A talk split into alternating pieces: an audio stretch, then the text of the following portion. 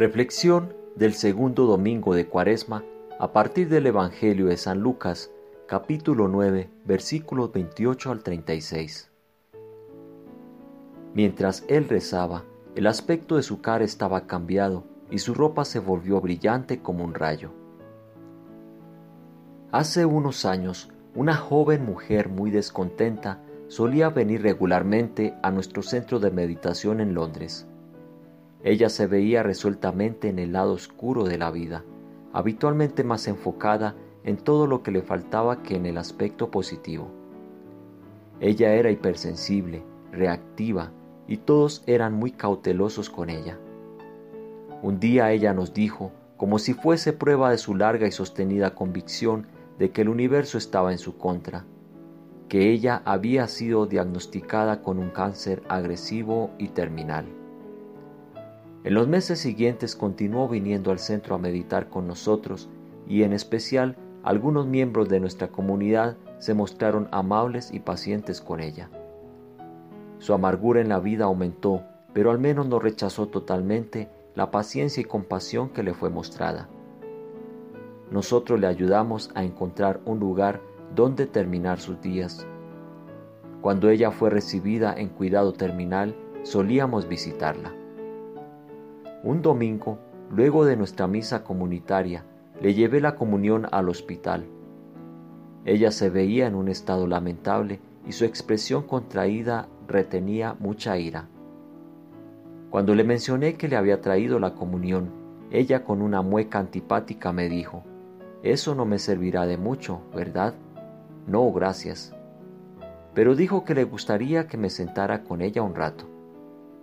Charlamos un poco mientras se quejaba de cómo alguna celebridad del momento, quien tenía un notorio estilo de vida, estaba deleitándose en la fama y el éxito.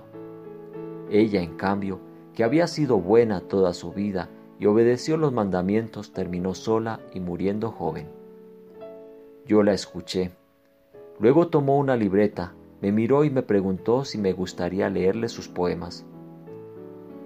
Deshonestamente le dije que sí, y miré en la libreta pero no entendía su escritura, así que le pedí si ella me los leería a mí. Ella empezó a leer un poema llamado Canción de Ballena, que describía las canciones que las ballenas se cantan unas a otras a través de las vastas distancias profundas en los océanos.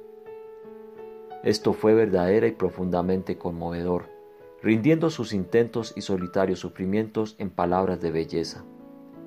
Ella se cantó a sí misma más allá de ella misma. Me dio una rápida mirada para ver cómo reaccionaba y vio que estaba conmovido.